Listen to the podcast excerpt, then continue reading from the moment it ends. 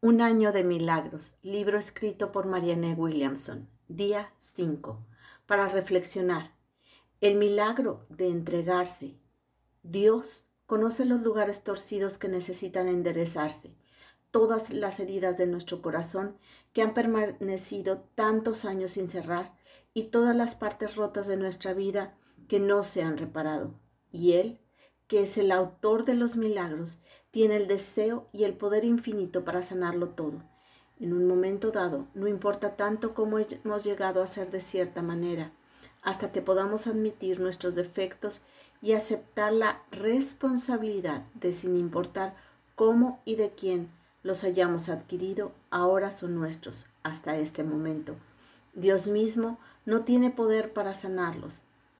Podemos Hablar durante horas con un terapeuta sobre cómo nuestra relación con papá o mamá nos ha hecho desarrollar alguna característica de nuestro comportamiento, pero eso no lo logrará que desaparezca. El poder nombrarlo y entregarlo a Dios y pedirle que lo elimine, ese es el milagro de la transformación personal.